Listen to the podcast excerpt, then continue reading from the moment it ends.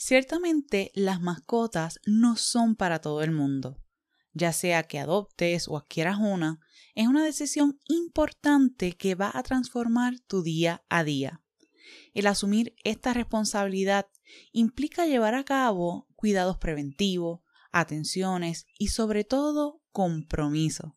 Así que, ¿a qué hay que estar dispuesto si se desea tener una mascota?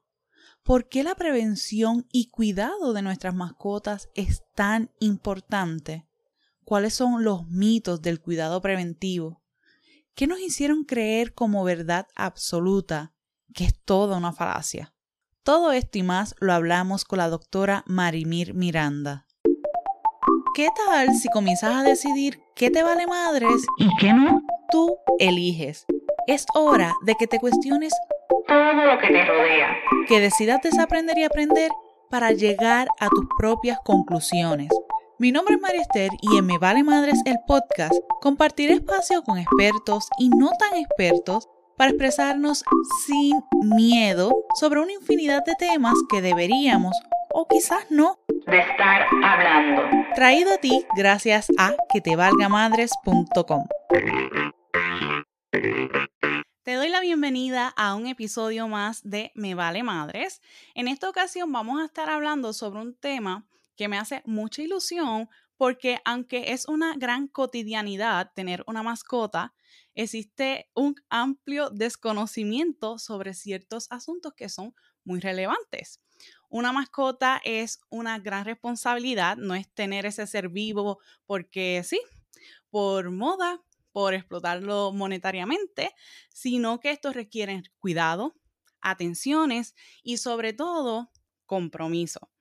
La primera mascota que yo tuve, o más bien esa mascota de gran responsabilidad, fue porque yo le lloré a mi mamá, porque yo la quería, me encantó, pero ni idea de todo ese recorrido que yo iba a atravesar con ella, que aprendí un montón, que fue bien duro, fue fuerte y que ahora analizando con el conocimiento que tengo, lo que pude haber hecho y no hice, pues me duele.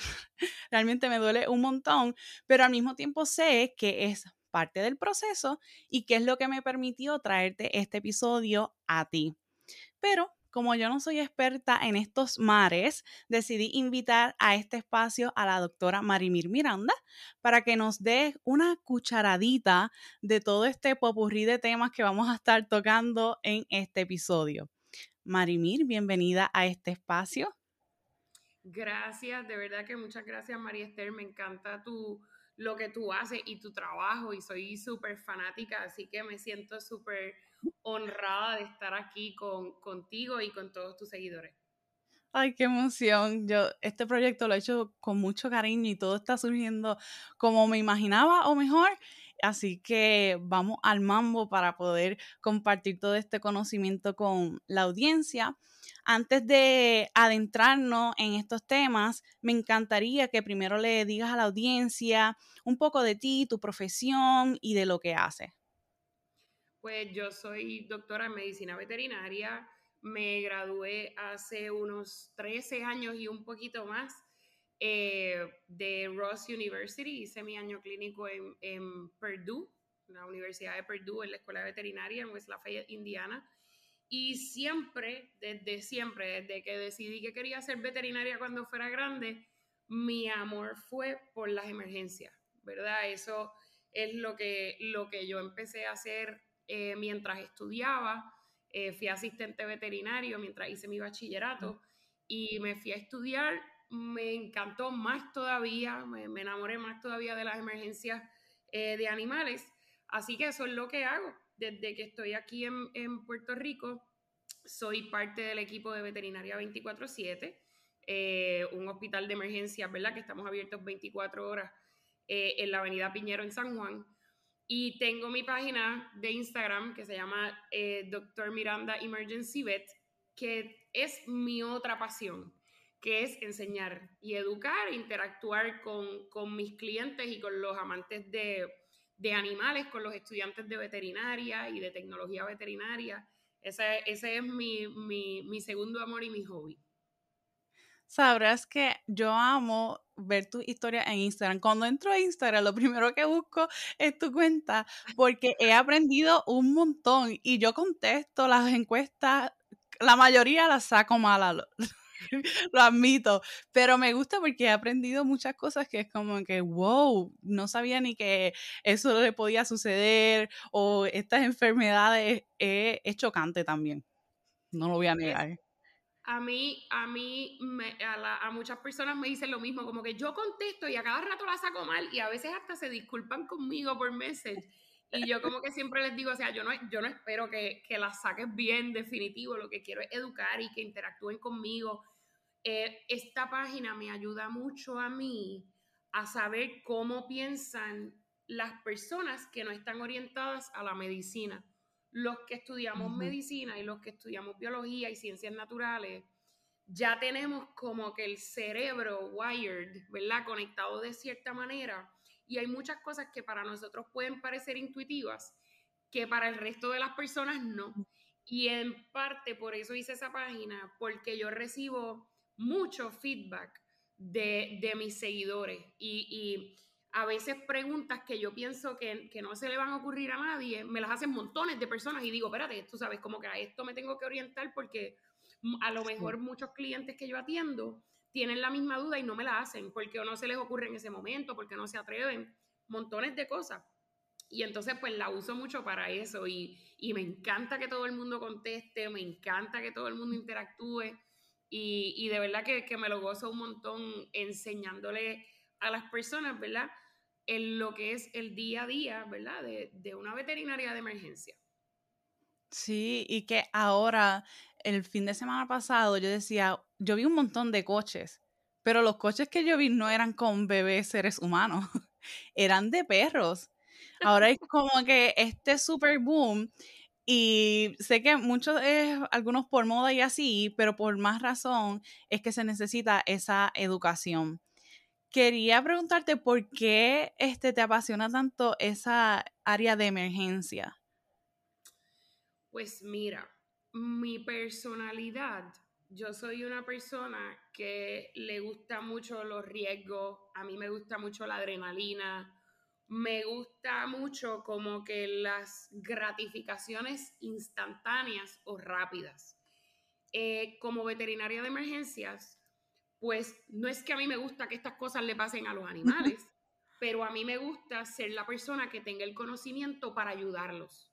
A mí me gusta que si te pasa, yo estoy ahí y yo sé cómo resolverlo y yo sé cómo, cómo hacerlo, ¿verdad? Y no las ganamos todas, definitivamente, siendo un veterinario de emergencias, pues nosotros estamos más eh, susceptibles a tener casos más fuertes, casos más difíciles, casos donde es biología, o sea, es vida, no, no las vamos a ganar todas, siempre, siempre que hay vida está el riesgo de la muerte y eso es ¿verdad? lo más seguro que tenemos, pero en la inmensa mayoría de los casos sí podemos hacer un cambio, sí podemos ayudar tanto a esa mascota como a su familia. Yo me hice veterinaria porque a mí mi familia, a mí mis papás y mis abuelos me hicieron veterinaria, o sea, nosotros somos amantes de los animales desde que yo pueda recordar y y siempre me encontraba, especialmente con los caballos, en la frustración de que vivíamos lejos, de que era difícil conseguir un veterinario, de que, de que a veces nos frustraba tanto, tú sabes, no, no tener el conocimiento. Y yo amo mis animales a un punto en donde me fui a estudiar veterinaria para que mis animales tengan veterinario 24/7. y ese pues es uno de mis, de mis perks, de mis privilegios, ¿verdad? Yo, mis animales pues, pues viven conmigo y yo sé que cualquier cosa yo puedo resolver y yo tengo la conexión y yo tengo las cosas a la mano. pero pues me encanta traerle eso a las demás personas en Puerto Rico, ¿verdad?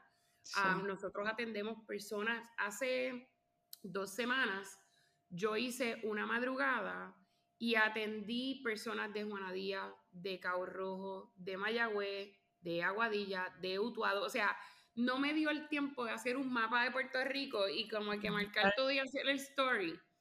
Pero fue una cosa como que mis enfermeros y yo estábamos como que, wow, o sea, la necesidad es tan real. Y, y, vivimos unos tiempos donde, como tú dices, ahora se ven más coches de perro que de niños.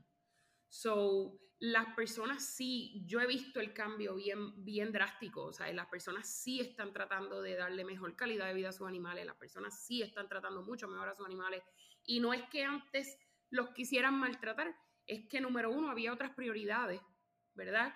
Y número dos, pues cada vez, ¿verdad? Tenemos más conocimiento y sabemos más lo inteligentes que, los sentimentales que estos animales pueden llegar a ser, tanto como nosotros, eh, y, vemos lo importante que es tenerlos en, nuestro entorno familiar. So, para mí, para mí las emergencias son, me encantan. Uno, porque sé que la mayoría de la gente no lo quiere hacer. No todo el mundo está hecho para eso. Eh, y número dos, porque me encanta que llegue un paciente en un estado crítico y yo a las 12, 24, 48 horas devolverlo a su entorno familiar sano y salvo y, y, ver esa mascota saludable, feliz, ver esos dueños orientados, ver, ver esas familias felices. Eso, eso es lo de nosotros. Sí, y la calidez tanto tuya como de tu equipo de trabajo a mí me sorprendió mucho, porque usualmente ves con lo rutinario, que ya se vuelve y, uno se vuelve más, este, como maquinita, por decirlo así, pues es normal que pierda esta calidez, pero por lo menos bajo lo que yo experimenté con, con Fifi, fue como que sí, estoy atravesando esto, pero me siento en paz, porque fue llevadero y eso es, es importante. Así que de verdad, lo agradezco. De verdad que qué bueno, gracias por tus palabras y qué bueno saber eso y definitivamente se lo voy a, dejar saber a mi equipo.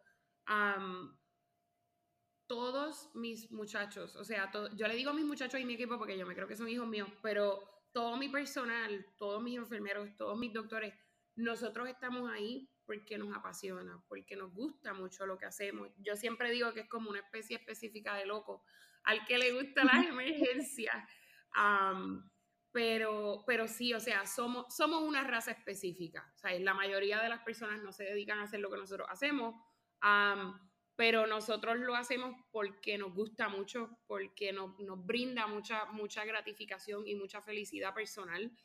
Eh, nos llevamos súper bien. Nuestro, nuestro escenario de trabajo suele cargar mucho estrés porque son emergencias pero no, somos súper buenos no permitiendo que el estrés de la emergencia nos nuble el, el resto del aura o de la vibra. Nosotros trabajamos todo lo contrario. Usted llega bajo mucho estrés con su mascota, tranquilo que ya llegaste a donde tienes que llegar, nosotros nos vamos a encargar y nosotros sabemos lo que estamos haciendo. So, no nos tenemos que poner bajo estrés, no tenemos que formar peleas ni griterías ni nada por el estilo porque sabemos lo que estamos haciendo y lo hacemos con mucho gusto y nos causa mucha felicidad. So, so sí, sí, muchas veces las personas me cuentan como que ustedes están como tan relax y, con, yo sí, porque es que bajo estrés no te voy a poder ayudar bien. Exacto. Esa, es parte de nuestra personalidad. mis muchachos tienen en el ICU una, una caja de juguetes de, para los perros y los gatos, y que si con peluches, y que si con cositas, y que si sabanitas, y, y son muchas cosas que pasan tras bastidores, que las personas nunca se enteran. Y a mí me mata cada vez que yo veo, los, los enfermeros son los más que interactúan con los animales, porque pues yo doy una orden, ¿verdad? Y hago mi examen físico y sigo para adelante para el próximo. A veces nosotros manejamos sesenta y pico de pacientes en un día. son los enfermeros los que están ahí con, con cada paciente y a mí me mata porque a veces lloran cuando el paciente se va de alta porque lleva una o dos semanas con nosotros, entonces pues ya se convirtió en parte de la familia, entonces no se lo quieren devolver. Eh, es como que me mata que, que, pueden pasar años y años y eso no se pierde. Y, y, las mascotas de las personas pues, pues pasan a ser de nosotros por los días que los tenemos. Y eso, eso es bien, es bien chulo, como que ser testigo de eso y verlo porque de verdad que a cada rato yo, yo hago stories y los muchachos ni saben que yo los estoy grabando porque están haciendo alguna ñoñería con un perro y a mí me, me mata porque no, no me deja de, de dar ternura. Ya. Y ahora para comenzar con, con, este popurrí de tema, aunque ya hemos tocado varios, eh, me gustaría que habláramos sobre este tema que es como una pequeña controversia o grande, no sé cómo decirle, y sé que el año pasado, en el 2022, resonó mucho, que salió hasta en artículos de periódicos y demás, y es el tema de los costos eh, por servicios veterinarios.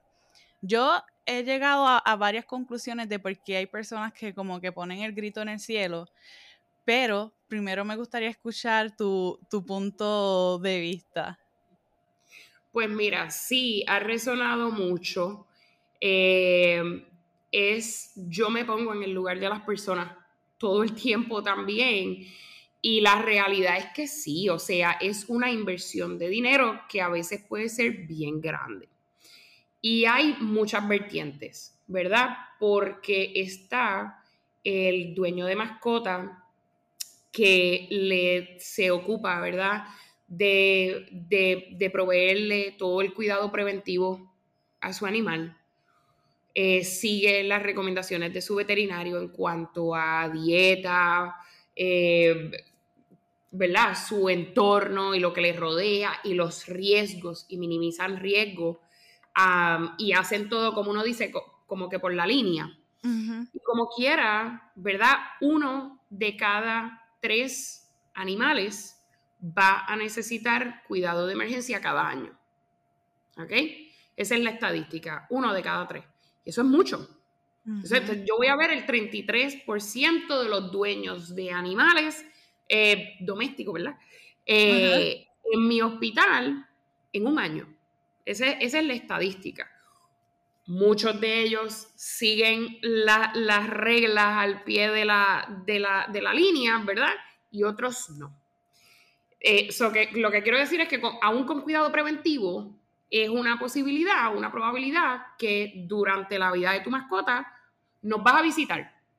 Y no es algo planificado, no es algo para lo que tú te preparas. Y estamos viviendo estos tiempos donde ya tu mascota no se envenena y se muere en tu patio porque tú no te enteraste y te enteraste al otro día. Tú eres el testigo de eso y sales corriendo y no tienes una experiencia previa o algo para tú dejarte llevar y tú saber qué es lo que va a pasar. So, por ejemplo, la mayoría de las personas no tiene una idea de los gastos en los que yo incurro porque tengo un hospital veterinario de emergencia. O sea, nosotros ahora mismo en este verano somos nueve veterinarios los que estamos allí y son personas con un doctorado en medicina, ¿verdad? Yo tengo treinta y pico de enfermeros. Mi, mi staff somos casi 50 personas y yo los necesito allí en turnos, ¿verdad? Eh, en diferentes turnos, las 24 horas del día los siete días a la semana. Yo tengo veterinarios allí con doctorado y enfermeros eh, todos los días feriados. El día de Navidad yo tengo dos veterinarios allí. En despedida de año yo tengo dos veterinarios allí. El día de Reyes, Acción de Gracia. Todos los días feriados yo necesito propiciar un ambiente de trabajo y darle unos beneficios a mis empleados suficientemente buenos para que ellos escojan estar allí el día en que la inmensa mayoría de las personas lo pasen fiesta con su familia. Y eso es difícil de entender. O sea, yo, yo tengo que proveerle bien a mis doctores para que quieran quedarse en mi hospital los siete noches de la semana en lugar de dormir en su casa tranquilito y no perder esa noche de sueño. O sea, los que trabajamos noches arriesgamos más o le damos más golpes al cuerpo de lo que la población regular. Y eso son cosas que hasta que uno no es testigo de eso o no lo vive, no lo entiende. Como que a veces, ya no me pasa tanto, pero hace años yo tenía personas a cada rato que me cuestionaban porque el costo de la visita a las 2 de la mañana era más alto que a las 10 de la mañana. Y entonces, pues, tú puedes escoger orientar a la persona o molestarte con la persona o insultarte yo siempre escogí, ¿verdad?, orientarlos porque sé que la inmensa mayoría de las personas no trabajan noches, no saben lo que eso conlleva, ¿verdad? Eh, no, la mayoría de las personas no saben los costos de lo que nosotros tenemos que pagar en luz, en agua, en equipos para poderlos tener allí ready. O sea, en mi hospital yo tengo dos sistemas para correr pruebas de sangre, porque yo no cierro. So yo necesito estar más que ready para cuando tú llegues con tu emergencia, si se me daña un sistema de pruebas de sangre, yo tengo el otro, para que tú tengas ese servicio para tu mascota. So que, los gastos veterinarios son una cosa y los gastos de emergencia son otra, eh, que, ¿verdad? Que, que va un poco hasta más allá. Eh, nosotros tenemos un generador eléctrico que corre el hospital completo. O sea, el día después de María, nosotros estábamos abiertos y funcionando.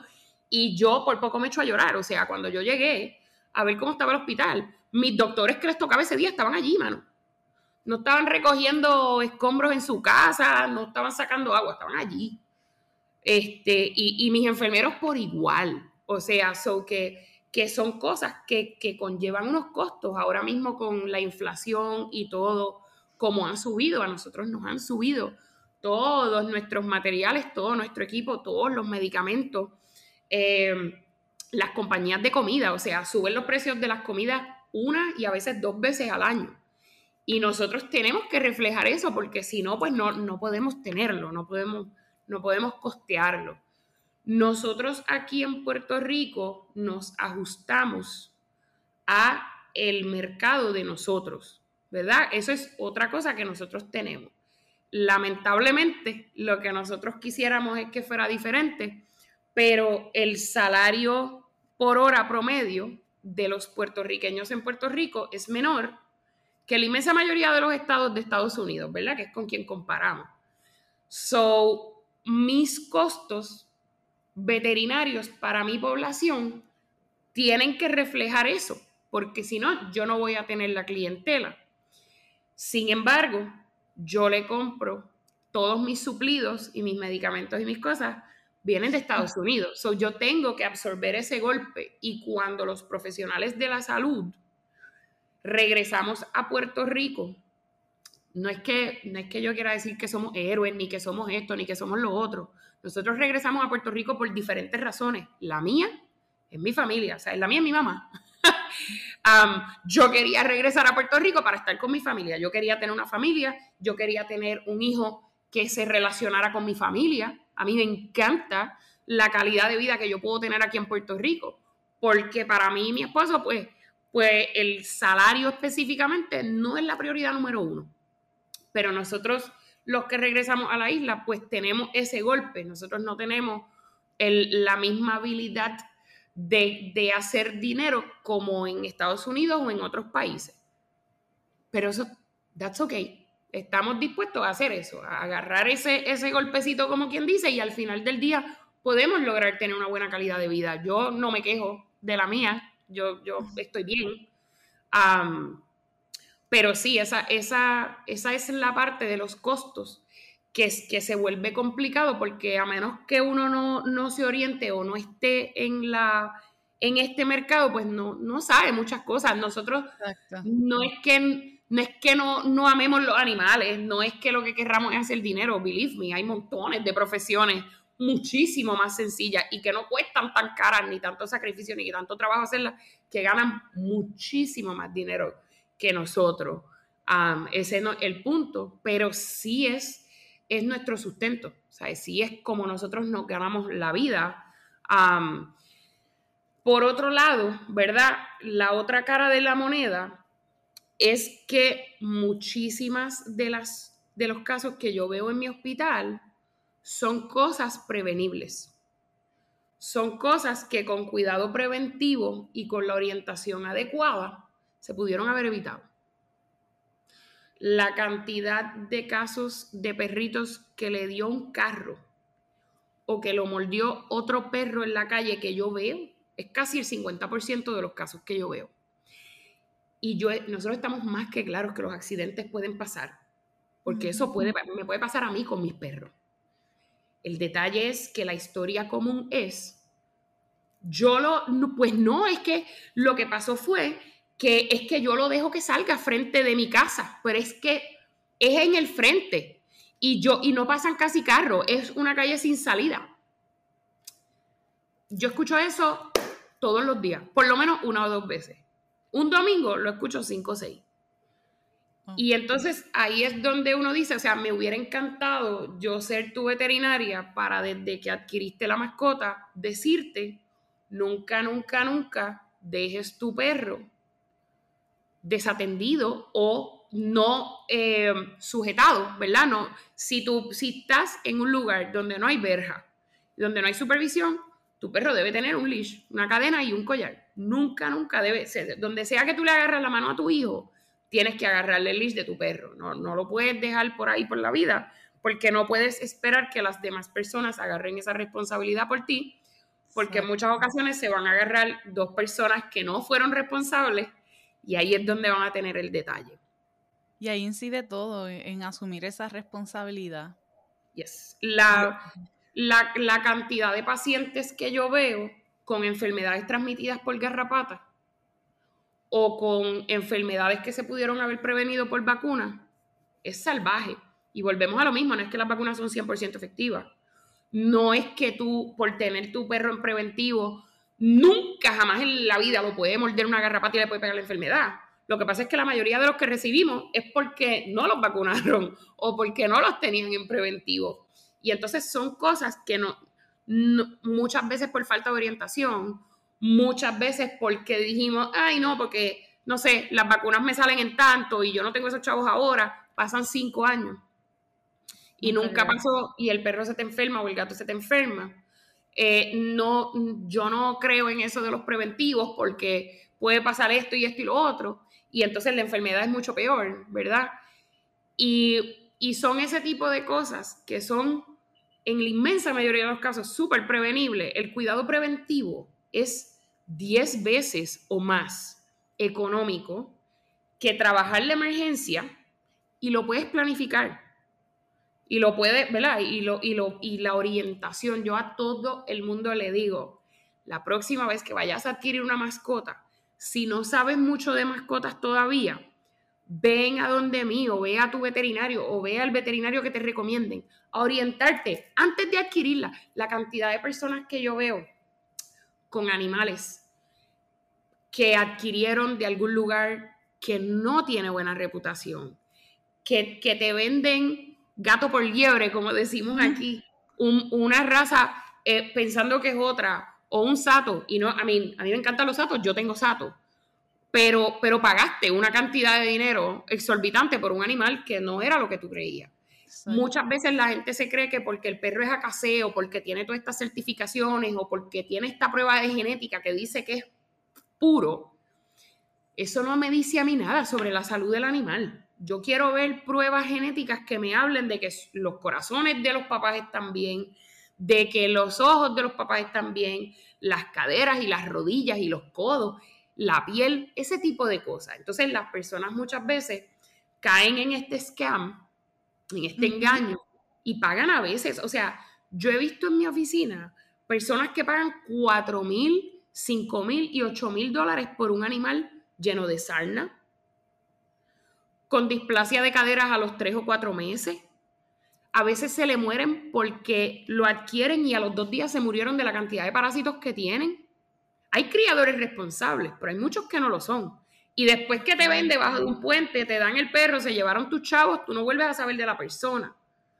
Y hay mucha orientación detrás de eso que yo le doy a las personas antes de adquirir una mascota, de donde sea, de un criador, de una tienda, de un refugio, de una persona que lo rescató. Hay, hay muchas cosas que uno tiene que tomar en cuenta al momento de, de adoptar una mascota porque es una vida y no es nada más para que los nenes sean felices y tengan el perrito. No es que tú, es que es tu responsabilidad asegurarte de que este animalito tenga una buena calidad de vida y tenga sus necesidades, ¿verdad? Cumplidas. So, vemos mucho de eso, vemos mucho de eso. También hablando de, de los costos, nosotros, algo que nos ha ayudado mucho a hacer muy buena medicina es el plan médico para mascotas. la cantidad de personas que yo recibo todos los días que tienen la emergencia y me dicen, ay Dios mío, yo estoy loca por el día que haya plan médico para mascotas. Y yo, lo hay, lleva como 10 años. O sea, aquí en Puerto Rico, en Estados Unidos llevan más tiempo y hay varios. pero lo hay y lleva como 10 años. Lo que pasa es que no lo sabes porque nunca te orientaste. Y ahora ya tienes la emergencia y estás tarde. Yo soy veterinaria, yo tengo mi propio hospital y mis perros tienen plan médico. ¿Por qué? Porque no todo se lo voy a poder resolver yo a lo largo de la vida. Porque si necesitan un especialista y hablamos de miles de dólares, si necesitan quimioterapia, si necesitan eh, eh, diferentes pruebas para el corazón y, y, todo este tipo de cosas. Ahora mismo en Puerto Rico nos estamos llenando de especialistas. Nosotros traemos nuestro oncólogo, el primer oncólogo veterinario en Puerto Rico, viene para mi hospital el 18 de julio, o sea, ahora. el cardiólogo llega a Puerto Rico ahora en julio también. Tenemos cirujanos, oftalmólogos, internistas, y van a seguir llegando porque, porque la pasamos bien aquí, porque nos gusta volver a nuestra tierra. So, yo quiero que no sea un issue económico para mí yo poder usar todos esos especialistas cada vez que mis animales no necesiten, porque volvemos a lo mismo, por eso es que yo soy veterinaria. Y yo que soy veterinaria, le tengo plan médico a mis mascotas y le veo el valor. Imagínate tú, si no fueras tú la veterinaria, ¿sabes? Y, y, y las primas van, yo te diría que por los, por los 20 y pico y los 30 y pico de dólares mensuales. Y muchas personas lo que ven es que pierden esos 30 y pico de dólares mensuales yo lo que veo es que yo gasto eso en un servicarro de Burger King para mi familia en un día, en una comida. Y pues me ahorro esa comida y le tengo plan médico a mi perra. Y, llega la persona, o sea, tú lo notas. Cuando la persona llega a mi hospital y tiene plan médico, la persona llega, claro, y está con el pánico de, de que su gato o su perro le pasó algo, pero no tiene esa preocupación malísima añadida de ahora no voy a poder pagar el carro este mes, o qué voy a hacer con las cosas de los nenes, o ya yo estaba apretada y llegué aquí y me voy a chaval. So, tú, tú lo ves por, por completo, cómo le cambia la hora a la persona. Mira, te voy a resolver de esta manera, esto lo podemos hacer así. Yo tengo plan médico. So que haz lo que tengas que hacer. Y yo lo veo como una super inversión. So, so tenemos, tenemos las alternativas y, son muy, muy buenas. especialmente, ¿verdad? Yo, yo, por ejemplo, tengo el plan médico que aceptan aquí en Puerto Rico, se llama Trupanion. Yo he tenido cero problemas. Em, nosotros tenemos un sistema que ellos nos pagan directamente a nosotros. So, no sale ni siquiera de tu bolsillo y te reembolsan. Tú pagas el 10% de la, de la cuenta, ¿verdad? De lo que, de lo que de lo que del pago final y ellos pagan el 90. Yo he tenido cero problemas con ellos eh, aprobando o pagando algún tipo de tratamiento. Ya, es que es eso, o sea, si quieres tener una mascota, que, oye, todos hemos pecado, hasta yo de eso, eh, no nos educamos y no asumimos la responsabilidad que es un ser vivo, necesita cuidado, que, por él solo no es autónomo. De muchas este, áreas necesita de uno, así que hay que asumir esa responsabilidad. Eh, ¿Cuál dirías que es ese gran mito anclado a todo esto que has mencionado en cuanto a ese cuidado preventivo que siguen regando como la superrealidad, pero es un total mito? Pues mira, tengo dos. Uno te lo voy a contar rápido. Y es, wow, la cantidad de veces que nosotros escuchamos a las personas decirnos cuando le preguntamos quién es su veterinario, tiene sus vacunas al día, bla, bla, bla, bla, bla. Es que es rescatado. Y uno, ¿qué significa eso? O sea, que si es rescatado lo dejaste preso en tu patio y no tienes que hacer nada por él, nada más que tirarle comida una vez al día, dos veces al día. So, los animales rescatados necesitan el mismo cuidado preventivo que los animales que no son rescatados. Gracias. Thanks for coming to my TED Talk. Mira, um, eso es súper, súper, súper frustrante. Todos los animales necesitan cuidado preventivo. Y eh, la segunda que te quería decir, eh, um, es que tengo, tengo varias. Quiero, ok, esta es bien importante, por eso escojo esta. Cuando vamos a comprar comida de perros y gatos, específicamente hablo de esto porque es lo que yo, es mi día a día. Ajá. Cometemos este error de dejarnos llevar por la persona menos indicada en muchas, muchas, muchas ocasiones. Entonces, vas a la tienda, se te olvidó cuando fuiste a vacunar el perrito y el cuidado preventivo y todo eso, se te olvidó preguntarle a tu veterinario o veterinaria qué comida me recomiendas o te la recomendé y se te olvidó. Yo peco de eso todo el tiempo. A mí se me olvida todo también, so no, no lo juzgo ni lo culpo por eso, pero se te olvidó lo que yo te dije. Te olvidaste de todas mis recomendaciones y llegaste a la tienda y dijiste, el muchacho que me vende la comida de perro debe saber. Muchas veces ahí, ahí es como, como todo, como cuando yo me acuerdo cuando en los 90 salió lo orgánico y todo el mundo quería comer cosas orgánicas y las cosas orgánicas eran más caras, pero eran mejores. No necesariamente.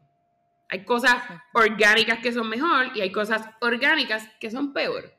Eh, ahora, las cosas gluten free son súper buenas para las personas que tienen celiac disease, una enfermedad específica.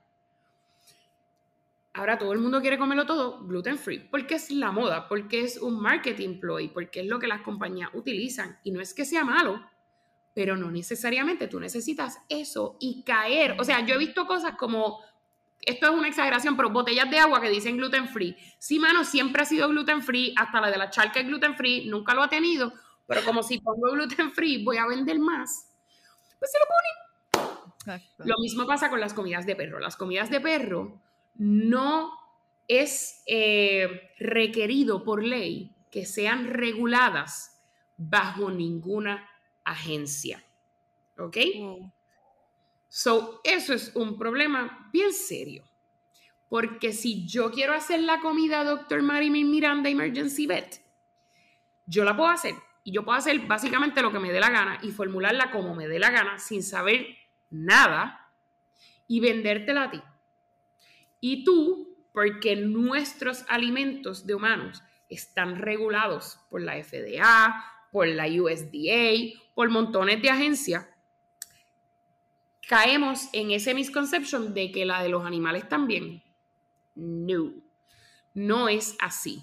Entonces, ¿qué pasa? No porque la comida sea más cara, es de mejor calidad. No porque diga que X o Y o Z cosa. Cuando yo estudié veterinaria, que estudiamos nutrición, yo por poco me caigo de la silla porque había tantas y tantos mitos y tantas cosas en las que yo misma caí con mis animales siendo bióloga. o sea, es que, me considera una persona que sé algo de, ciencia, ¿no? Y, y, te embaucan de una manera que tú te juras que estás comprando lo mejor para tu mascota y en muchos casos no es así. Igual, muchas compañías. Yo colapsé con la publicación que había, este, realizaste tanto de gatos como este de perro, de los treats. Fue como, ¿qué? Pero no puede ser. Sí, los treats, o sea, tú te crees que estás comprando algo súper saludable la cantidad de veces que una persona me menciona una marca específica de comida y me dice, que by the way, no es una, o sea, no es que, no es que yo te diga es una porquería. Muchos perros van a estar bien por X cantidad de tiempo en X comida. Pero muchas veces la gente, no es que yo compre esa porque tiene vegetales, porque yo lo veo. Yo veo los vegetales y yo, no, mano, tú no ves los vegetales, tú ves el colorante rojo, el colorante verde, el colorante amarillo. Eso es lo que tú ves, eso no, eso no son vegetales muchas de estas comidas lo que tienen es un chorro de soya eh, y maíz y cosas. Y no es que no puedan comer ni soya ni maíz. Es que te lo venden como que te están poniendo ahí una cosa bien espectacular y, no lo es. O sea, te están vendiendo gato por liebre. Eso es sumamente importante dejarte llevar por tu veterinario o veterinaria, no por más nadie, no por una compañía que te quiera vender una marca en específico porque le sacan más dinero a esa que a las demás. A mí me vuela la cabeza que yo voy a la tienda a comprar la comida de mis perros y las mejores marcas que yo reconozco las ponen a lo último. Tú vas a una tienda de, de cosas de perro y gato, usualmente, no te dejes llevar nada más que por esto, pero usualmente las marcas que nosotros te recomendamos están a lo último. Las que están al frente son las que ellos te recomiendan. Y nos ponen, yo he visto eh, que te ponen marcas de comida espectaculares con una bien porquería al lado. O sea, es porque te están atrayendo a comprar la que ellos quieren que tú compres. No necesariamente porque ellos son bien malévolos y quieren que tu perro esté mal. No, es porque no tienen el conocimiento y al final del día ellos lo que quieren es vender. Y el label exacto. De, recomendado por, por veterinarios. ¿Y tú, what? O sea, es que, a veces yo he ido, a veces yo he ido y tengo mi bolsa de comida en las manos y el chamaquito que está allí me dice, no, pero no te lleves esta, llévate esta otra que yo no, está bien, yo quiero esta, no, pero fíjate que mira que esta. Y a lo que voy con las comidas, mi recomendación más importante y el mito más grande que vemos y más peligroso es que muchas personas recomiendan la comida grain free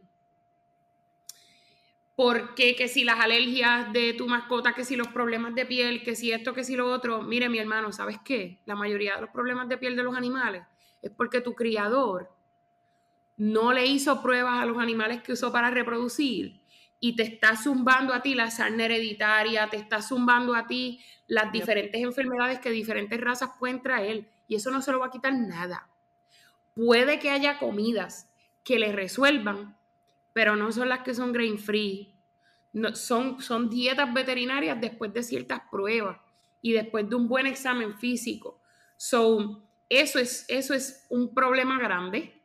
Y lo otro es el problema con las comidas grain free. Nadie las regula, como te digo. Mira si es. Fue un problema grande. Hace alrededor de 10 años por ahí, quizás un poco más se notó una correlación tan marcada entre animales, perros y gatos comiendo comidas grain free, que fueron la moda del momento, que desarrollaron condiciones cardíacas que no tenían, que no tenían la predisposición, que no tienen la edad para desarrollarlo.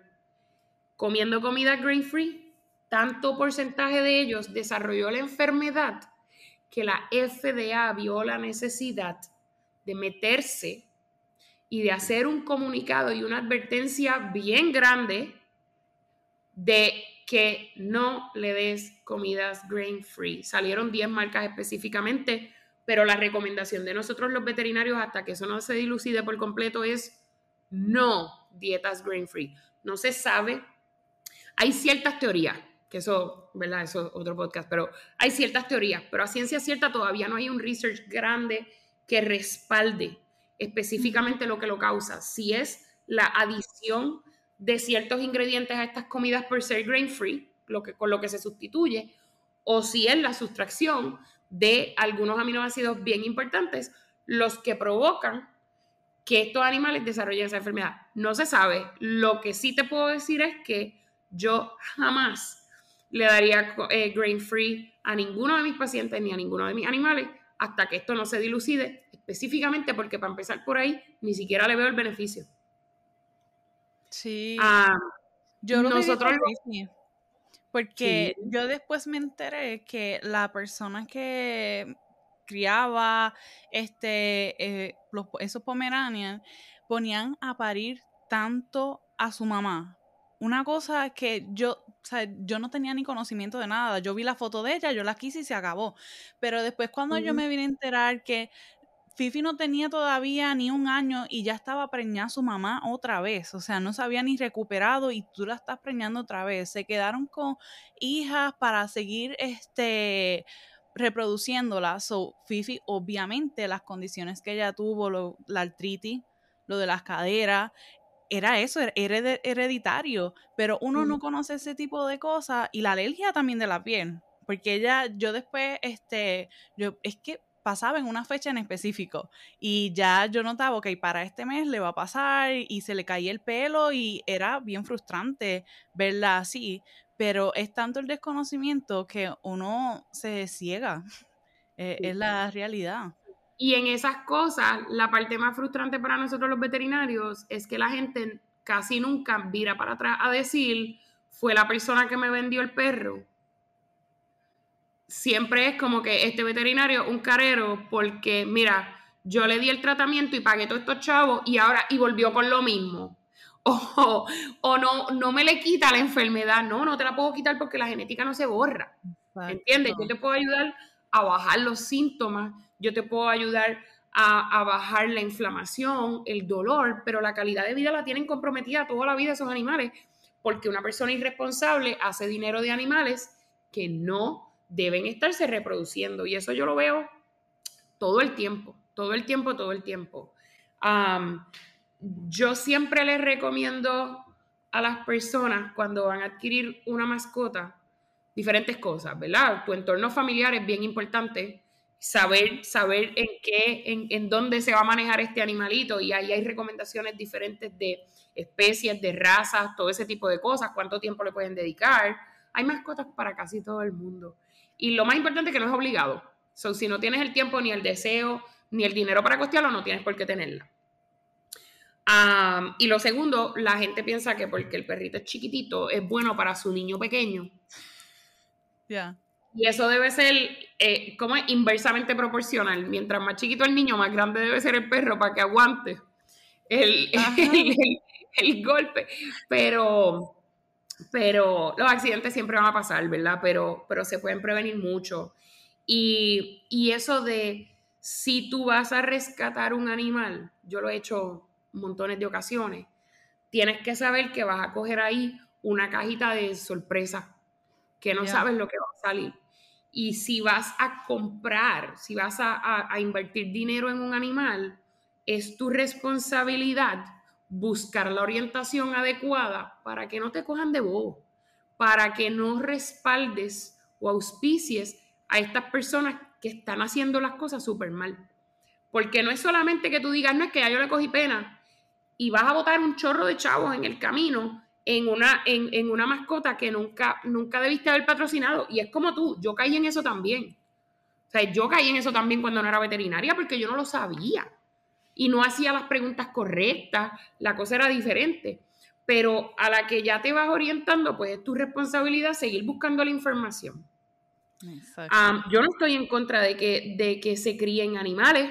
A mí me encantan las razas de perro, a mí me encantan las razas de, de gato, pero tiene que hacerse responsablemente desde, desde adquirir la mascota de una persona que haga las cosas de manera responsable hasta saber que tu mascota puede tener problemas de comportamiento y tienes que invertir en eso. Tienes que invertir tiempo, energía y dinero en tu mascota. Es tu responsabilidad que tengan buena calidad de vida y que duran entre 10 y 15 y 20 años que no es algo que tú cogiste y en dos años te mudaste y lo dejaste botado porque pues no cogen perro. O porque ahora ya no me gusta este, eh, pues voy a coger otro. Y, es, ¿verdad? No es un peluche, es, una vida. y esas son las, cosas más importantes. Las personas se creen que ustedes, de, o sea, ustedes en cuanto a los veterinarios, como si le tuvieran la guerra a estos breeders, pero la realidad es que la guerra es aquellos que no hacen las cosas en cumplimiento. Correcto. Porque ahí es que vienen todos. Entonces, tienen que atender a aquellos que ese dueño no verificó antes y no atendió antes de adoptar a esa mascota. y bregar con las funciones que eso trae. Sí. Exacto. Yo ahora, después de, de Fifi, adopté mi primera mascota. Este, y ha sido una aventura yo digo que ha sido como un cambio, es como tú dices, es, una caja de sorpresa. Eh, creció más de lo que yo esperaba, eh, tiene una energía que yo siento que nunca se la logró terminar eh, y he aprendido muchas cosas, pero no es para todo el mundo. No, no es para todo el mundo. Y anclado con eso, me gustaría que le expresaras a las personas por qué tener una mascota no es para, para todo el mundo. ¿A qué hay que estar dispuesto si se desea tener una? Pues mira, lo primero que yo siempre pienso es lo que tú acabas de decir. Yo tuve mi primera poppy en, wow, décadas. Hace, Ray tiene 18, 19 meses ahora. So, acabo de pasar por el puppyhood y mi mamá también, que hacía, uff, que no teníamos puppy. Eh, no es lo mismo tú adoptar una mascota adulta que adoptar un loquillo puppy. Los puppy, lo primero es que tienes que estar dispuesta a perder noches de sueño, a perder muebles, a limpiar mucho pipí y mucha caca, al ruido. es como tener un bebé, como que esa frustración de falta de sueño, de estar limpiando todo el tiempo, como que yo soy veterinaria, yo brego con popis todos los días. Y cuando tuvimos a Ray, mi esposo y yo nos íbamos a volver locos. Porque yo estaba clara cuando era estudiante de veterinaria y luego cuando tuve a mi hijo, que yo no tenía la fortaleza física ni el deseo de bregar con las energías de un popi. Son nuestros perros son todos viejitos. Incluso los últimos perros que yo adopté en los últimos 10 o 15 años eran todos adultos de por lo menos dos años en adelante.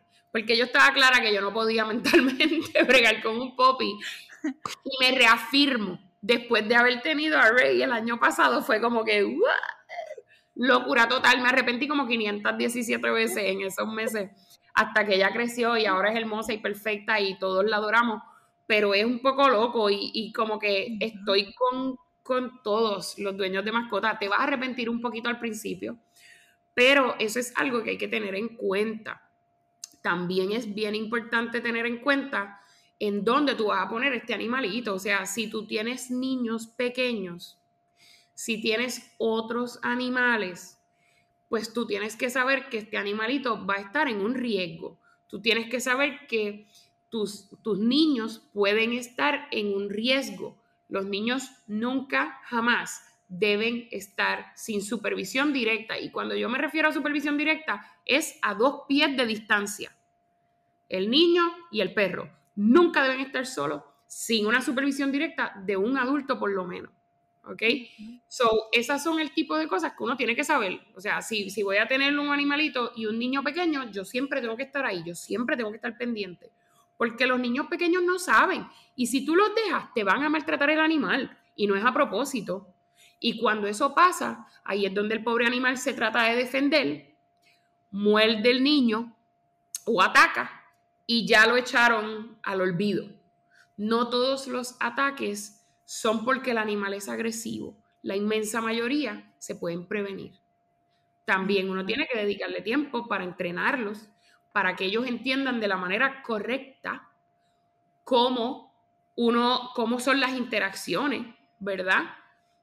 Cómo, cómo no ser agresivo, cómo no ser ansioso. Montones de popis que yo veo que estaban perfectos cuando la gente los adoptó, los compró, los adquirió, y a los dos o tres meses tienes un demonio de Tasmania en las manos, porque no sabías cómo bregar con ellos, porque no le diste el tiempo, no le diste la dedicación, no leíste, no te orientaste, no invertiste en ese animal y entonces terminan regalándolo, vendiéndolo, botándolo, tirándolo en el refugio porque no pueden bregar con él, porque yo tengo niños pequeños, porque me atacó, mire, y a veces pasa, a veces pasa, y, y nosotros lo entendemos, nosotros no, nuestro trabajo no es juzgar, pero muchas, muchas de estas cosas son prevenibles y ciertamente tienes que estar claro de que hay una inversión de dinero aquí, de que necesitan dinero, de que van a haber emergencias, de que te tienes que preparar, ya sea poniéndole un plan médico, ya sea dándole cuidado preventivo, siguiendo las, recomendaciones de tu veterinario, y, planificando para esa emergencia que te va a llegar en el momento que menos tú te la esperes, porque esa es la realidad. Yo, yo tengo personas que tienen plan médico para su mascota, yo tengo personas que tienen una tarjeta de crédito que siempre la tienen en cero por si le pasa algo a su mascota poderla utilizar.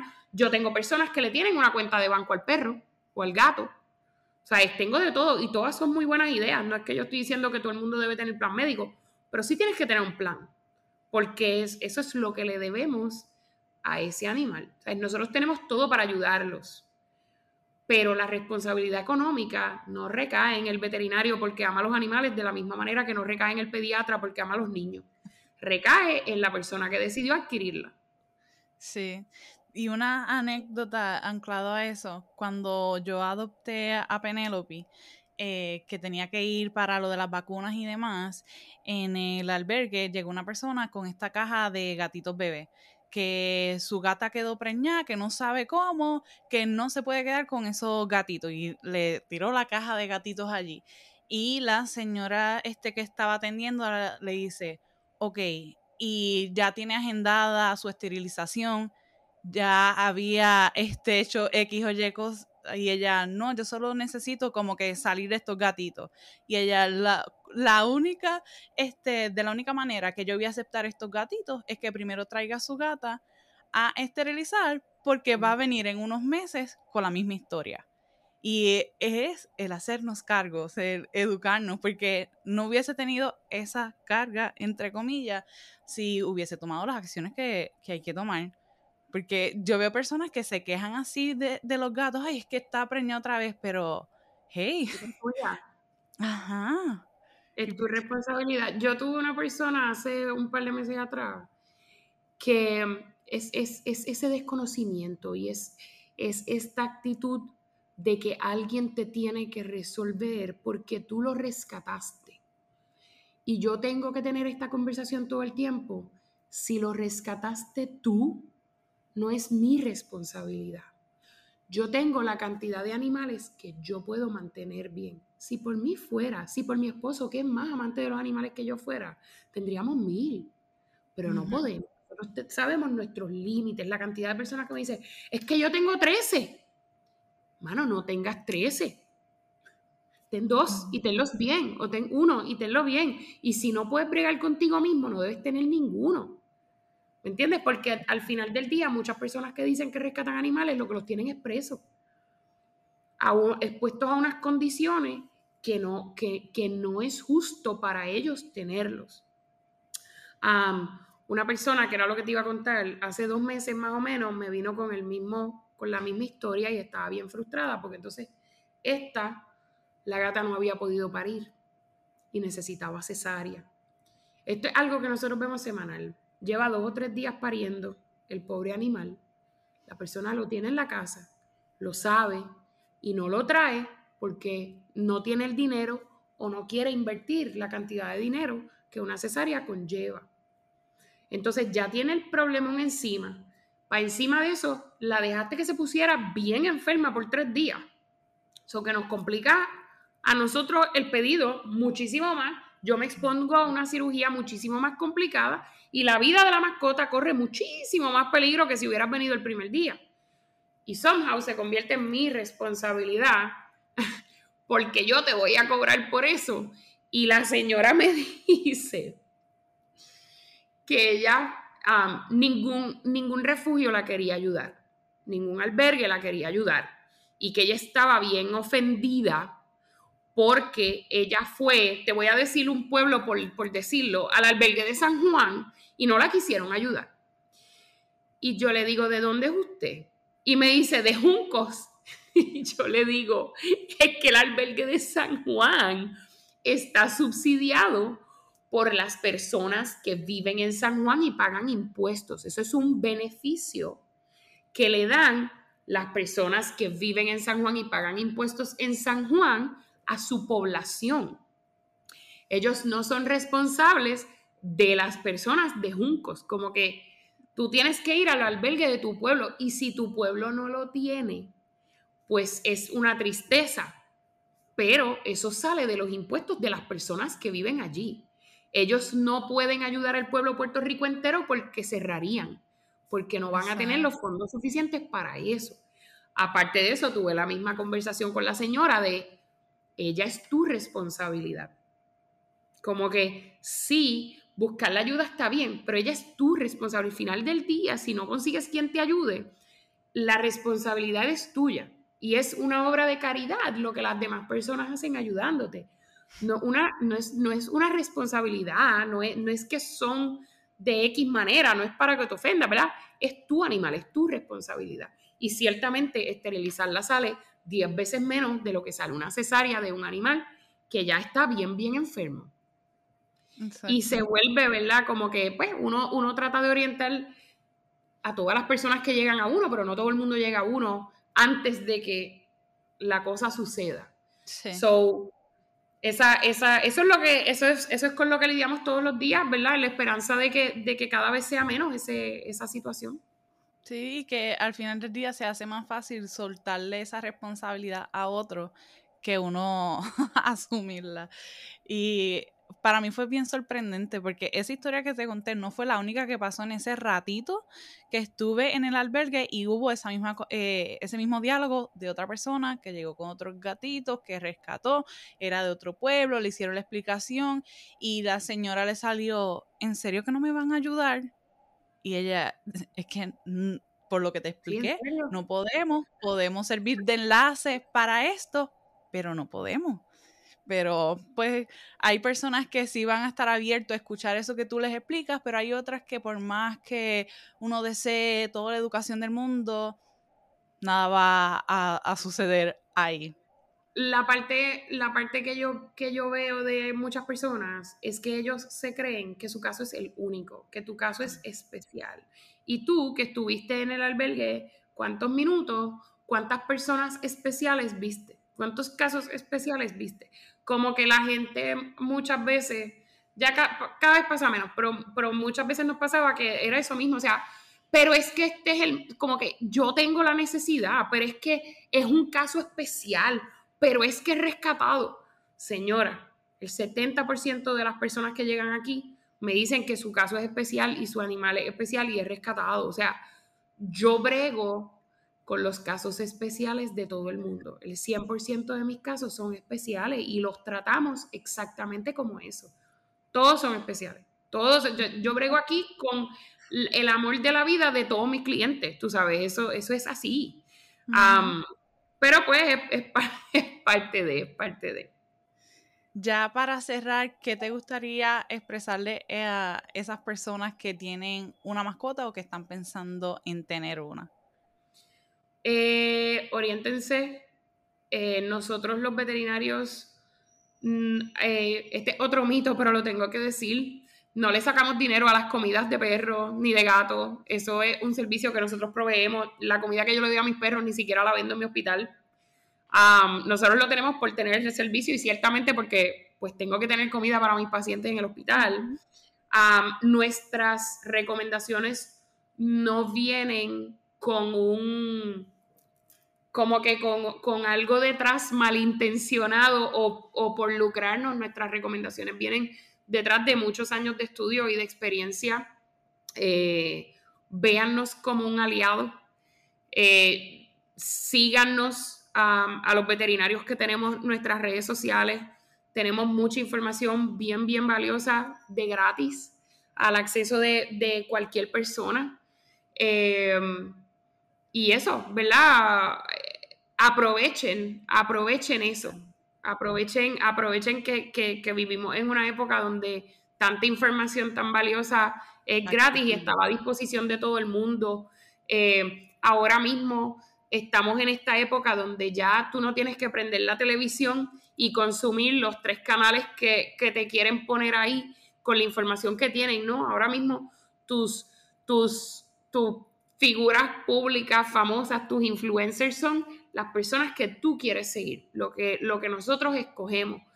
Eh, aprovechemos eso para escoger gente de bien, escoger gente que nos quiera ayudar y sobre todo escoger las personas que tienen la información correcta, que se educaron correctamente, que tienen los estudios y que tienen los credenciales para dar la información que les da. Que, ¿verdad? Nosotros lo hacemos con una responsabilidad, ¿verdad? Que carga nuestra licencia. No, no se dejen llevar por cualquier persona por ahí que, les venda Villa y Castilla, ¿verdad? Aprovechen eso, no solamente en la medicina veterinaria, para todo, para todo.